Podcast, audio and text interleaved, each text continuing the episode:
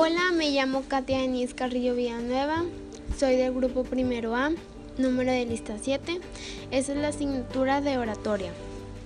Diré un poema que se llama Canción del Recuerdo. Aquí el sillón donde bordar solía, de las noches de invierno en la velada, la frente entre las manos apoyada, yo a la luz de la lámpara leía.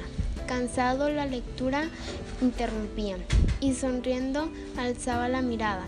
Ella a veces mirándome extasiada, la aguja entre los dedos sonreía. Ahora también parece que la espera el vacío sillón allá en la sombra. La lectura interrumpió.